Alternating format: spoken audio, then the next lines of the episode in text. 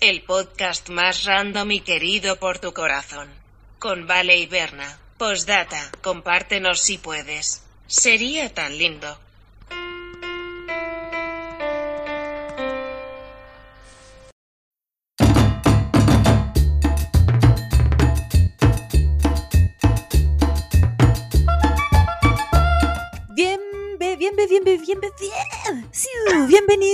Harta abyectos, manga abyectos, pila abyectos. Son buenas esas palabras. Ay, me encanta así el manga abyecto. Es como cállate, pila de abyectos. No, es como, es que depende de la connotación. Sí, sí. Sí, y, y hay como una línea muy delgada, porque puede ser muy connotación negativa. Sí, como Era "Ay, como- pila abyecto. Sí, como decirle a los alumnos, pila abyectos me tocó este año en un curso. Una sarta abyectos. Ese es aún peor. Sí, es sarta, sarta yo creo que por lo general tiende a ser Sí. como más negativo. ¿O qué tal este? Hoy me entraron a robar una manga abyecto. Es igual me gusta. Ay, igual triste que ocupé todo el rato en nuestra palabrita abyectos para puras cosas negativas. No, perdón. Los amamos. Oye, bienvenidos todos. Bienvenidos todos. Eh, mi nombre es Bernardita. Mi nombre es. Valentina. Sí, Valentina. como formal. Valentina y Bernardita. Bebé. Qué horror. ¿Cómo estás, corazón? Bien, acá estamos en un día lluvioso y frío, pero bien. Estupendo. Necesario, necesario acá. Lo justo y necesario. Eh, por acá, digno. Digno, es la mejor explicación. No hace mucho frío, no hace mucho calor. Digno. Digno. Sí, ¿Cómo uno siempre está? sabe. ¿Cómo está Momines? Momines está bien, mañana le sacan los 30 puntos Ah. a la pobre, eh, pero afortunadamente su nivel de energía ya volvió. ¿Y cómo Mm. te cae que conocimos a cuatro personas? Incluso nos invitaron a, a tomarnos un guariznaque el viernes pasado. ¿Cómo te Em, cae? El, el tener un perro te hace muy sociable.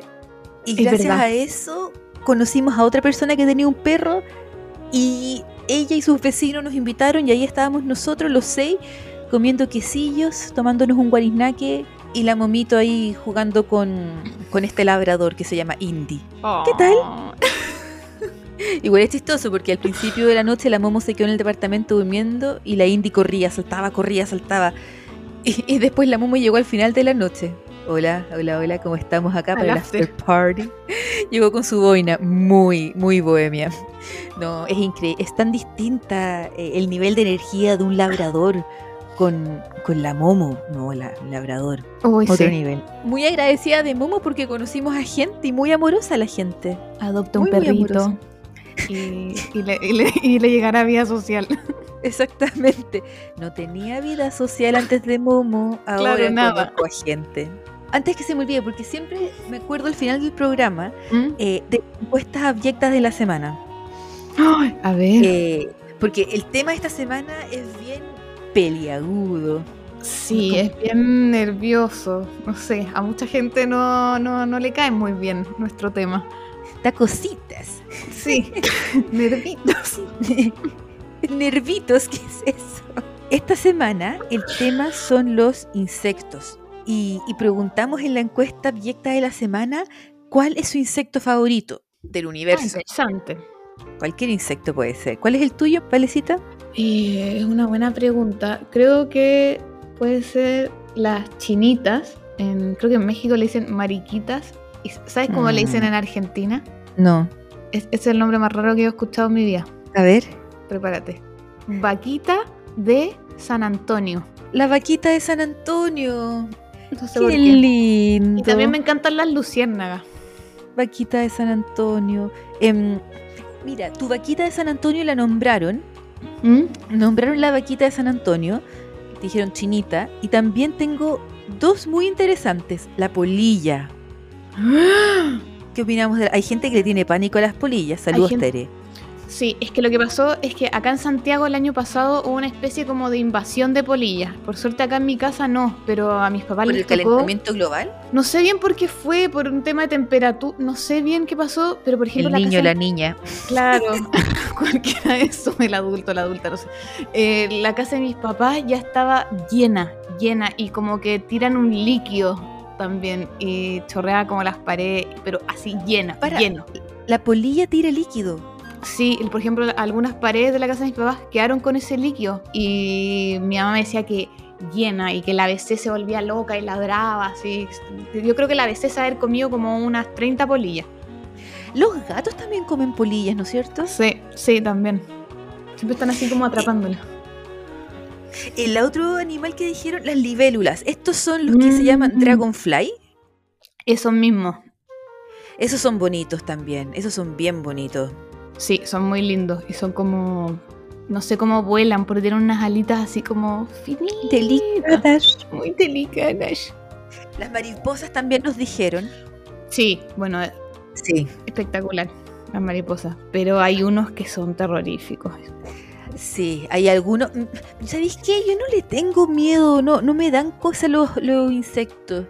Hoy día leí cuando estaba eh, terminando la investigación de la noticia que las arañas, los entomólogos no los consideran insectos por el número de patas. Sí, arácnidos. Tienen Exacto. ocho. Y dicen, ahí es cuando dos patas hacen la diferencia. Aunque no sabría Mm. cuando dos patas no hagan diferencia. O sea, Claro, sí. eh, sí, las arañas también, aunque no son insectos, las arañas igual me gustan. Ay, a mí no. A mí me, me, me- como que me baja. Ya he aprendido a controlarlo, pero yo creo que si veo una araña grande me empieza como a bajar la presión. Así como. ¿Te da julepe? Sí, me, y, y, no, y no sé, uno, uno dice no sé por qué, porque son mucho más chicas, ellas se ven asustar de verte a ti como un gigante. Lo he tratado de controlar con los años, pero igual me cuesta. Los chanchitos de tierra me sorprenden, no me dan cosa. Pero cuando, por ejemplo, el otro día, cuando estábamos en la isla, levanté como un tronquito y estaba, pero así, la fiesta de los chanchitos de tierra, Sí. como que me dio como un.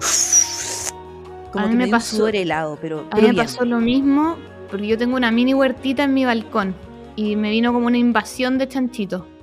Y, Ah. y no los quiero matar, lo que hago es que pongo, por ejemplo, leí un truco de poner una naranja partida por la mitad.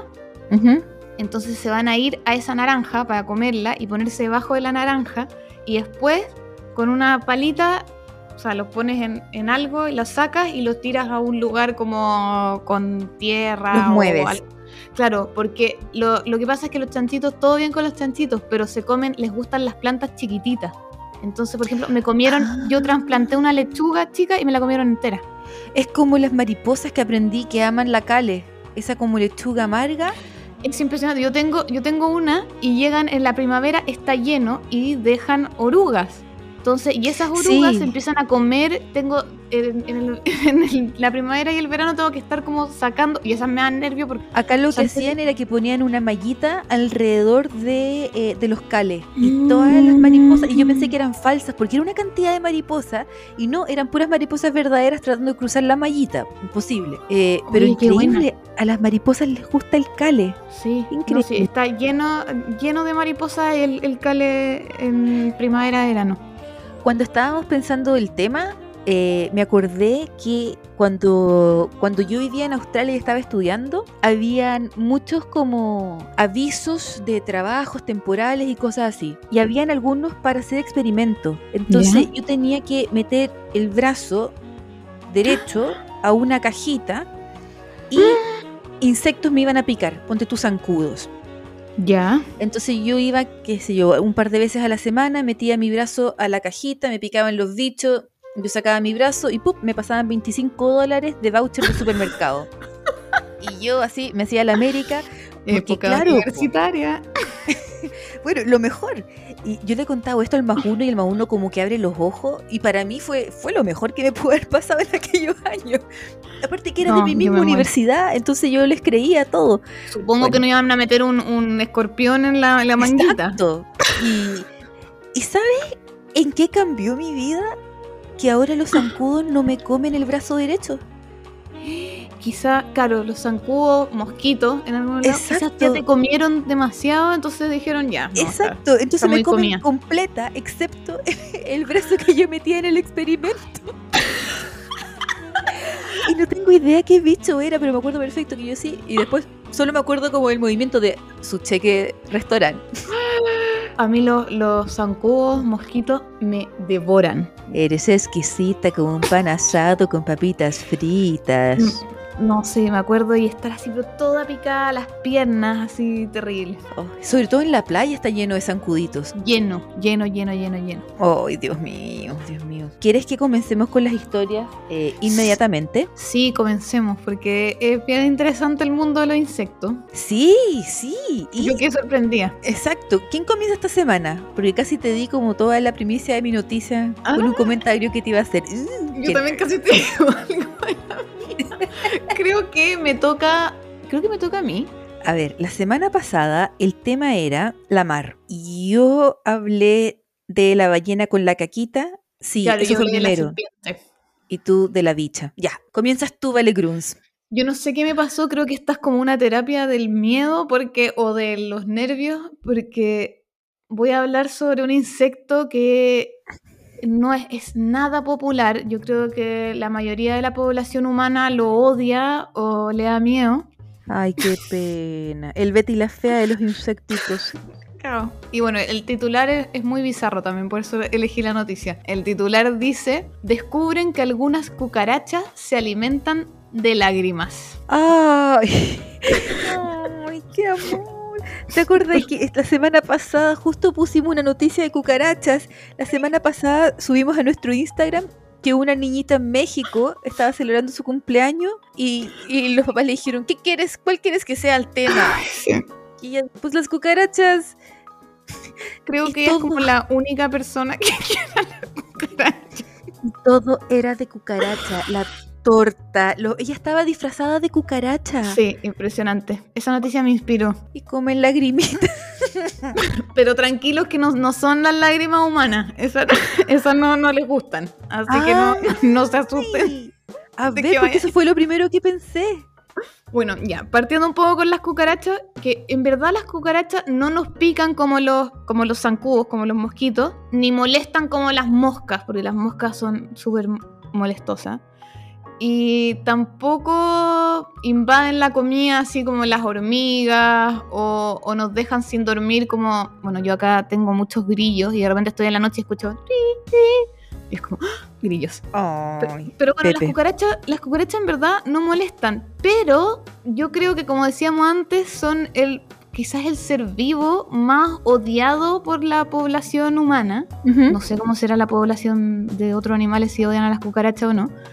Y por ejemplo, ya, una polilla, si se te mete en el closet, por ejemplo, una polilla se mete en el closet y te echa a perder la ropa porque se la comen, pero uno en vez de matarla, como que la sacas, tratas de, de sacarla por la ventana. En cambio, si uno ve a una, a una cucaracha, lo primero casi que es pegarle un zapatazo o, o- o tratar de matarla. Sí, yo creo que tiene que ser porque como el concepto del creepy crawly, como que pasa como pasa por al lado tuyo y no la Eso, puedes y son como rápidas y, y da como asco, no sé, tienen, tienen, yo creo que tienen pésima fama y yo nunca pensé que iba a hablar o a defender a las cucarachas, pero con el titular de mi noticia descubrí que igual era súper poético lo que hacen. Y esto fue porque en, en el 2019, en marzo, un, un fotógrafo eh, estaba sacándole foto a un lagarto, le saca la foto y de repente cuando la... Después estaba en el computador, la ven grande y se fija que había una cucaracha pegada en el ojo del lagarto, como en la esquina del ojo. Ay, amigos. Amigos por siempre. Y, y bueno, la foto se hizo muy popular en, en- como en, en los círculos científicos y de ciencias naturales. Esto fue en España. Y llegaron a la conclusión de que la cucaracha estaba alimentándose de las lágrimas del lagarto. Y este es un comportamiento que se llama lacrifagia. Yo no tenía idea que alguien se pudiera alimentar de lágrimas, pero en fin. Y es súper interesante porque uno con los cocodrilos, uno conecta cocodrilos con lágrimas, como más falso que Sí. lágrimas de cocodrilo.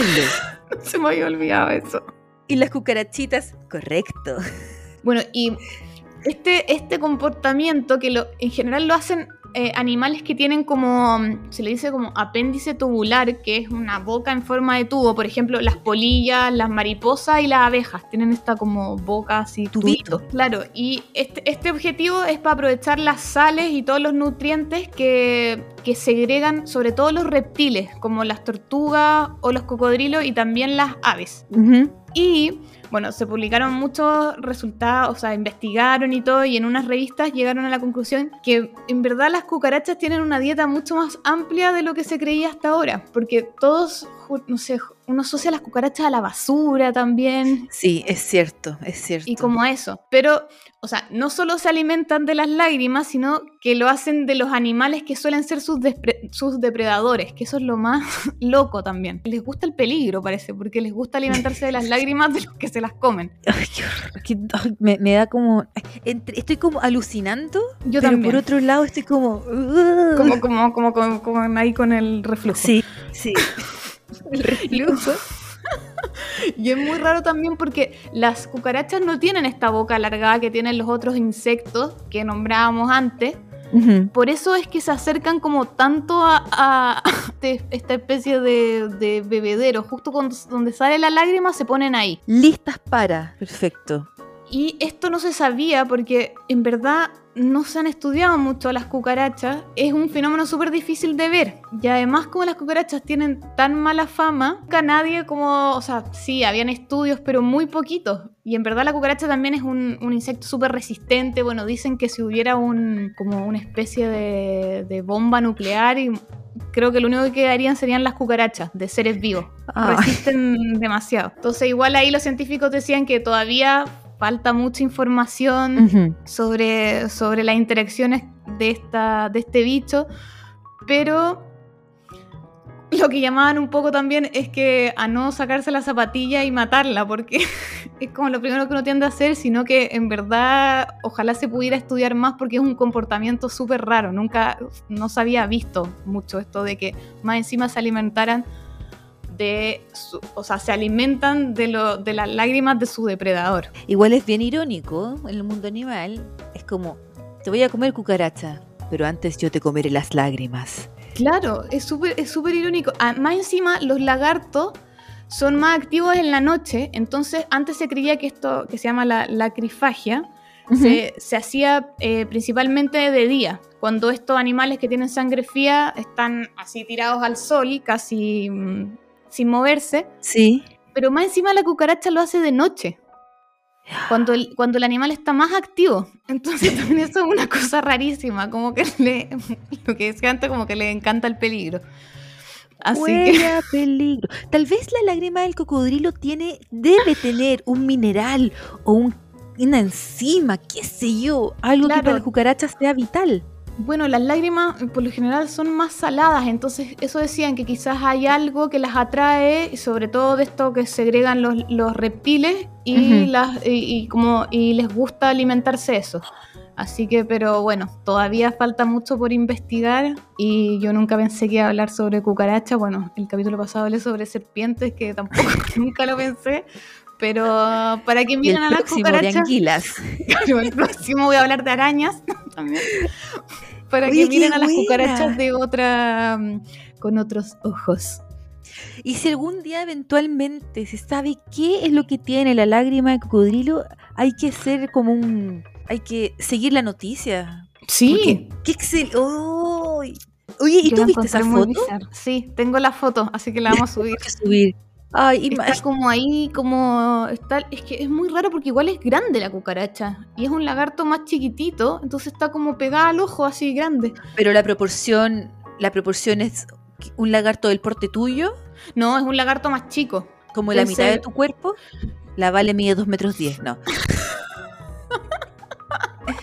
No, ¿te acordás como las, como las iguanas de, de Brisbane? Como, unas, como dos sandías de largo. Sí, quizá Ya. un poco más chica. Sandía y media de largo Sandía y es el media, tamaño sí. del lagarto. Sí, Y, de- y, la, y la cucaracha del tamaño de eh, tu dedo índice. debe ser. O sea, en España, en España tienen esas cucarachas. ¡Qué Sí, yo me- miedo! yo me acuerdo también en, en Perú habían unas cucarachas enormes. Como que también se da mucho en clima húmedo y en Buenos Aires también está lleno. En la noche las, las veis caminando en la calle. Carta de abyectos de el Perú, Buenos Aires y España. Si ustedes han tenido experiencias con estas cucarachas del porte del dedo índice, por favor cuéntenos. Qué miedo. Sí. Y, y también, si por, por error uno la llega a pisar, la cantidad de líquido que va a salir de algo del porte de un dedo índice es enorme. Y el ruido suena como. Vámonos ahora al, a los anales del mundo de los celíacos. Wow. Ok, esta noticia es de celíacos.com y simplemente te lo voy a leer al final para, para no darte la, toda la información al comienzo. Pero sí, celíacos.com. Hoy día, querida Valegrun, yo te voy a hablar de las granjas entomológicas. Ok. Un par de hermanos en Norwood, Canadá, eh, estaban, bueno, preocupados igual de todos cómo la población sigue creciendo, el consumo de carne, Mm. eh, y que vamos a seguir produciendo animal, animal, animal, y todo Claro. esto es muy Greta no friendly. Sí. Y preocupados por el tema de la sustentabilidad y la, y la nutrición, empezaron a estudiar insectos y descubrieron que por kilo de carne de vaca hay un insecto que produce dos veces esa misma cantidad de proteína ¿Ya? eh, por kilo. O sea, si comparamos kilo de vaca y kilo de este insecto, este insecto hace más proteína por dos. Y es así como comenzaron con las granjas entomológicas. Y en el caso de los hermanos de Norwood, Canadá, es una granja de grillos. No. Esto es sumamente nuevo a nivel mundial. Yo no había escuchado de esto hasta hoy día. Eh, no hay muchos protocolos, por lo tanto, estos entomólogos, bueno, granjeros, eh, siguen, siguen como en constante eh, aprendizaje. El grillo. ¿Qué grillo? Hay 900 tipos de grillos en el mundo y los hermanos están cultivando en particular el grillo tropical de casa o los amigos lo conocen como Grillocet sigillatus. Eh, Ok. es muy lindo el grillito. Medirá unos 2-3 centímetros y es de color café. Es como el grillo malo de la película Bichos. Ay, sí, me acuerdo. Así es, tal cual, como cafecito y como una forma muy característica. Y la razón del por qué se eh, escogió el grillo de bichos, no, este grillo en particular, eh, es porque es súper fácil de reproducir y tiene un muy buen sabor. Para empezar a lanzarte como algunos beneficios, se come completo el animal. Se come completo y aparte de tener doble cantidad de proteína por kilo de, de carne o kilo de, de insecto comparado con la vaca, el grillo también aporta fibra, hierro y calcio a la dieta. Mm. Entonces, ¿cómo es el proceso en una granja de grillos? Todo esto, pero yo me lo desayuné porque jamás lo había escuchado. Entonces ya. Se hacen camas de tierra húmeda y compost. ¿Ya? Esta es la mezcla perfecta para que las grillas embarazadas pongan sus huevos. No. Los huevitos son mínimos, tan mínimos que en una cucharada de esta camita de tierra y compost, en una cucharada tienes fácilmente miles y miles de huevitos de grillos, así de chiquititos. Entonces, estas camitas con los huevos se ponen en pieza oscura por nueve días y la nueva generación de grillos nace. Ahora tenemos mini grillos. Los mini grillos se van al Mm. jardín de infantes, la creche, como le dicen acá, o el jardín infantil en Chile, por dos semanas. Al ser animales de sangre fría, la temperatura es súper importante, ya que va a ir controlando su metabolismo. Entonces, todas estas piezas, esta- este jardín de infantes o la incubadora, todo es como calentito. Mm. Después de los baby grillos, de estar en esta pieza por dos semanas, se van a la sala como de crecimiento y reproducción. Ay. Y acá viven en departamentos, lo cual es muy interesante. De cartón hacen como departamentos. Imagínate como. Imagínate que te compraste 12 copas de vino ¿Ya? y tienes que ponerlo en una estructura de cartón de modo que estas 12 copas de vino no choquen. ¿Ya? Ya, ahí vivirían los grillitos, Mm. en estos como mini departamentos de cartón. Sus casitas. Los grillos comen, bueno, viven todo el... Esto es súper interesante porque viven en el departamento y solo salen a comer o tomar agua. Y acá comen maíz, soya y linaza. Y lo otro bueno también, que es como amigable, es que el grillo cumple toda su expectativa de vida antes de ser consumido, lo cual es muy sustentable. Porque el Mira. grillo va a vivir en estos departamentos por cuatro semanas y ya al final de estos cuatro semanas se va a reproducir y lo que contaban los entomólogos es que un par de días después de la reproducción el grillo muere. Es interesante porque cuando yo estaba estudiando este tema, como que una parte de mi cerebro alucinaba con el tema y lo encontraba Sí. increíble y, y veía toda la parte como de sustentabilidad. Y por otra parte, mi cerebro decía como, ay Dios mío, y después mueren y se hacen, ¿cachai? Y se hacen comidita. Y eso me Claro. estresaba. Sí. Y después para sacarme ese estrés, me acordaba que las vacas, o sea, yo por lo que estudié, yo vi cuando las vacas eh, la- las mataban y, y hacían todo el proceso y, y es horrible. Entonces, no sé, no sé qué opino. Sí, o sea, pero entiendo tu punto porque también si el grillo cumple su ciclo de vida, Sí, porque eso decían. eso, eso también es un alivio. Y la vaca tiene un ciclo de vida mucho más largo y, Y la estamos cortan. matando en la mitad de su vida o, o antes. Y una de las delicatessen de la cocina es, es la vaca chica, po. Obvio, el, Eh, el novillo. eh, O sea, no, el exacto. novillo es, sí, no ¿No es sé. el Bueno, venison? Claro, que es como una, una vaca guagua, pero- Sí, hombre. una huevita, porque es como más y blandita. Exacto, y él, y él es uno de las delicatessen de la comida. Entonces, Mm. desde el punto de vista de, de cumplir un ciclo, el grillo está sin saber mucho más, como que yo encuentro que es un poquito más amigable que la producción Sí, vacuna. Y sí. bueno, entonces, y bueno, entonces, Y bueno, en esta granja de que tenemos millones y millones de grillos, solamente cinco humanos trabajan. Porque no se necesitan Cinco. más. Solo cinco para millones y millones de grillos. Y esto es súper interesante porque, a ver, 10 millones de grillos comen al día 500 kilos de comida. 500. 500. Pero luego yo hice las matemáticas y es solamente 20 gramitos por cabeza. Ay, Yo casi me desmayé cuando leí 500 kilos de comida. sí. Pero no, ahí es, es simplemente 20 gramos de, de comida por cabeza de grillo. Y entonces, y esta es la razón que a mí más me voló la cabeza del por qué las granjas entomológicas son tan sustentables. Para hacer un kilo de carne de vaca, un kilo de carne de vaca, se usan 22 mil litros de agua. Uy. Es una locura. Un kilo de carne. Y recordemos que una vaca pesa muchísimo más que un kilo. Entonces estamos hablando que por vaca son. ¿Cuánto pesará? Cuando nacen pesan como 40 kilos. Entonces estamos Sí. hablando de cientos de litros de agua. Pero en fin, un kilo de carne, 22 mil litros de agua. Y un kilo de, entre comillas, carne de grillo, 850 litros. Entonces, a nivel de agua, las diferencias son estratosféricas. No, y con el nivel de sequía que estamos, por ejemplo, Sí. por acá, por estos lugares. Otra interesante ventaja es la baja cantidad de enfermedades que tienen, sobre todo que ninguna se ha descubierto hasta el minuto de ser transmisible a humanos o a otros animales. Sí, porque ¿te Sí. acordáis la de las vacas locas? Y, y Corona, que está a la vuelta de la esquina. Y bueno, ¿y qué hacemos? ¿Qué hacemos entonces con los grillitos? Voy a leerte rápidamente porque igual Mm, estamos como... eh, Te voy a leer rápidamente la parte de producción y después te digo qué es lo que vamos a hacer y cerramos con Ya. el título de la noticia. Entonces, tenemos los grillitos en los departamentos. Se sacan todos los grillitos, Ya. se lavan, se revisa que no haya restos de tierra, se esparcen en una bandeja y se ponen en el horno. Luego se muelen por 30 segundos y esto crea la harina de grillo.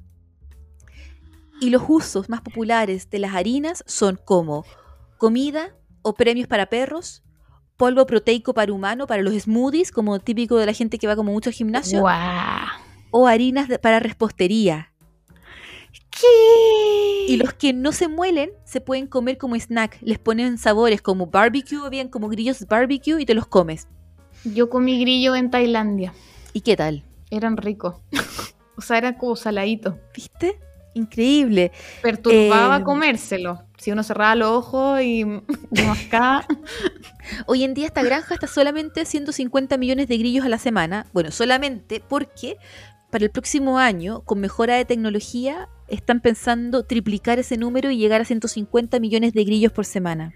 No. El meter más tecnología, eso ayudaría a bajar el precio, ya que 100 gramos de harina de grillo vale 4 dólares, 4 mil pesos. ¿Ya? 100 gramos de carne de vaca vale 8 mil pesos, 8 dólares. Entonces ya va ganando el grillo. Pero si ocupamos el grillo como harina, el precio de la harina de trigo es 45 veces más barata que la de grillo. El grillo come, come trigo. Y El ciclo em, de la vida. el ciclo de la vida. Ah, bueno, y aparte se ocupa, se ocupa la caca del grillo también. La caca del grillo se llama fras y se ocupa como fertilizante. O sea, 100% del grillo, incluido sus desechos, se utilizan. Y el Todo. mayor problema que tienen los granjeros entomológicos hoy en día ¿Mm? es la percepción del insecto. Porque Sí. hasta hoy en día ellos decían que por lo menos en Estados Unidos y en Canadá aún se ve el insecto como sucio, como asqueroso. Sí. Eh, Mira, imagínate la cucaracha. la cucaracha. Y es por eso que el titular de mi noticia era de celíacos.com. Harina de grillo hace un pan gluten free sumamente delicioso. Aplauso. Me dejaste así. Yo, honestamente, un carrot cake, un quequito de, de zanahoria de grillo, feliz te lo pruebo. Como que Feliz, partiría que- por ahí. Además que si nadie te dice de qué está hecho también, o sea, la gente le ya se empieza a sugestionar, pero si Mm. no te dicen nada y uno dice, ¡ay, qué rico este queque! Sí, lo hice con harina de cualquier otra cosa que hay ahora, no sé. Harina de almendra. Y así como van las cosas, yo creo que no que todos nos vamos a eventualmente empezar a comer grillos, pero yo creo que de a poco estas alternativas van a empezar a ser más populares, yo creo, en supermercados y cosas, así que interesante encuentro. Yo lo encuentro súper bueno. Además, eso de que, de, de que se puede usar todo, Todo, todo, todo, todo, todo, todo. Hasta la hasta, caca. hasta la caca. Y porque yo me acuerdo cuando yo trabajé en la productora de cerdo, el cerdo también se ocupa todísimo, pero es como un, ponte tú, 98-99%, pero el grillo es 100, es, es literalmente 100. Impresionante. Increíble. Insectos, el futuro del mundo. Amen. Es que en verdad sí. No sé si Greta, yo te iba a decir todo el rato como Greta proves, pero yo no sé si Greta comería grillo, porque parece Yo que creo es vegana. que sí. Entre comerte una vaca y comer grillo. Cierto también, Sí. cierto también. Como que no me la imagino Sí, como sí, peleando. vegano, es vegano. Nos juntamos en el McDonald's, amigos. No, no me lo imagino. Un cuarto de libra para mí. cuarto de libra, doble cuarto de libra. Ya, vale, sí, ya. ¿A dónde nos llevamos hoy día? ¿Qué, qué sección traes hoy? Yo, Para- La manga de abyectos. yo para la manga de abyectos traigo un loco amor de verano. Oh, un loco amor de verano sigue aquí, un loco amor de verano. Oh, como que me faltó el aire, traté de hacer un vibrato ordinario y se me acabó el aire. Yo tra- traté de que fuera un poco relacionado con el tema, bueno, insectos, animales. A pero ver, um, la, la primera pregunta, a ver, te voy a hacer una pregunta. decime. ¿Qué tienen en común David Beckham, Jennifer Aniston, el príncipe Harry y el Papa Francisco? Uf. El, el príncipe Harry es el colorín, ¿no es cierto? Sí. Sí, El Papa sí. Francisco. Alergia. Eh, han sido picados por la araña de rincón. los cuatro. ¿No? No, todos tuvieron en algún minuto el récord del menor tiempo en llegar a un millón de seguidores en Instagram. ¿Qué? Cuando se abrieron la cuenta, por ejemplo, cuando Beckham abrió su cuenta, llegó en, en, no sé, en, en un minuto a, al millón de, se- de seguidores. Pues la Jennifer Aniston llegó en 30 segundos. Pero, ¿sabes quién lo superó a todos ellos? Kylie Jenner. No, Kim Kardashian. Ah, no, No. alguien de la universidad de TikTok tiene que ser. no, es que no, no te voy a sorprender y este es mi loco amor de verano. A ver. Todos ellos fueron superados por Sir David Attenborough. No. Por Aunque favor, usted vale. No lo crea. Cuéntanos quién es él. Bueno, David Attenborough es un naturalista y es un científico británico que es súper conocido, en especial por las tierras donde está la Verna. Él ha hecho muchos programas, él partió en la BBC eh, en los años 50. David Attenborough nació en 1900, tengo la fecha acá, el 8 de mayo del 26. O sea, él tiene ahora 95 años. No, te Y se ha dedicado mucho a hacer documentales, sobre todo de la, de la naturaleza. Y lo- el 24 de septiembre del 2020, el año pasado, a los 94 años de edad, eh, David Attenborough posteó por primera vez en Instagram y llegó al récord en apenas cuatro horas. Llegó al millón de, de seguidores. Increíble. Entonces se convirtió en una este, es- él se convirtió en una especie de influencer eh, en una plataforma que está súper dominada por lo que decíamos antes en todos estos Instagramers jóvenes que probablemente ni habían nacido cuando la primera serie que él hizo, que se llamaba Vía en la Tierra, se transmitió por primera vez en la BBC. Qué- qué impe- ay, sí. Es como esa gente que inspira a, Súper. a sa- a sacar lo mejor de uno, coma, y te da esperanza de que au- aun cuando las cosas pueden estar como difíciles, sobre todo como en el tema de, de la naturaleza que él trabaja, es como Sí, hay, hay luz al final del puente.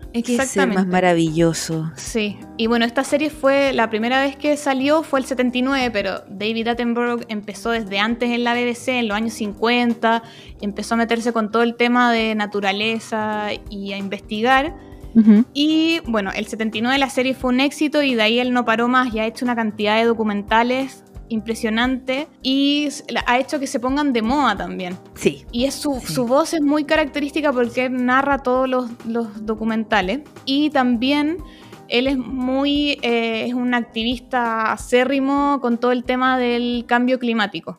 Sí, eh, yo vi una entrevista que, que la Greta se junta, era, era como, porque la pobre Greta quería hacer un viaje por el mundo y la hizo, eh, hizo su viaje como ¡Ay, media verdad! hora antes que comenzara Sí. Corona, literalmente así. Sí, que quedó en todas partes para... Y se juntó con David en un invernadero, que era como un salón de té. Y David le dice como, qué, qué honor más grande conocerte. Y ella como, el honor es mío. Y él como, no, el honor es mío. Y era como, ay, tan hermoso, tan hermoso.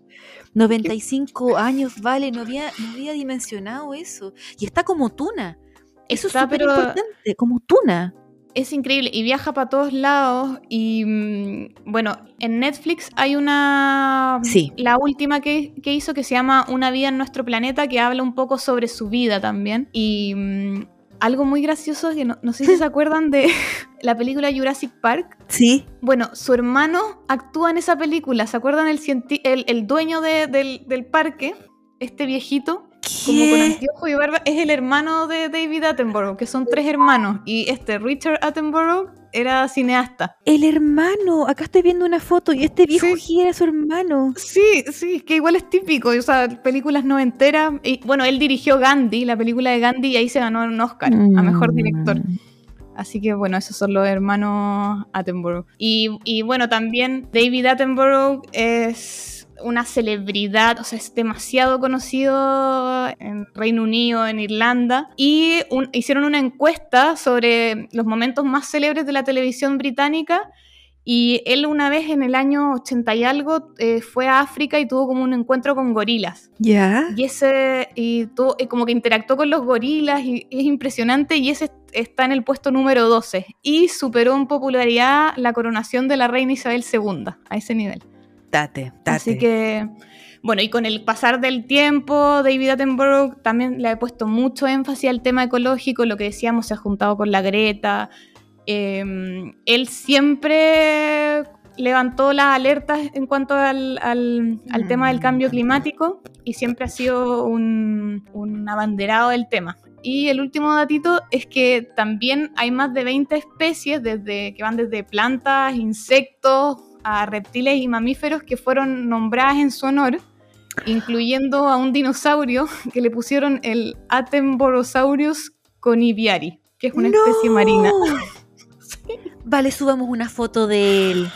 De ese Yo lo amo, te juro que eh, y, y yo amo a David Attenborough, lo encuentro admirable y mm, Qué del Sí. Y yo, ¿sabéis lo que yo he notado? Que no es solamente como de la generación de nuestros papás, que uno se imaginaría un- una persona tan mayor, tal vez solamente nuestros papás lo quieren, sino que yo he notado que es totalmente transgeneracional. Que, que no hay Increíble. personas, los niños alucinan con los programas, pero todos.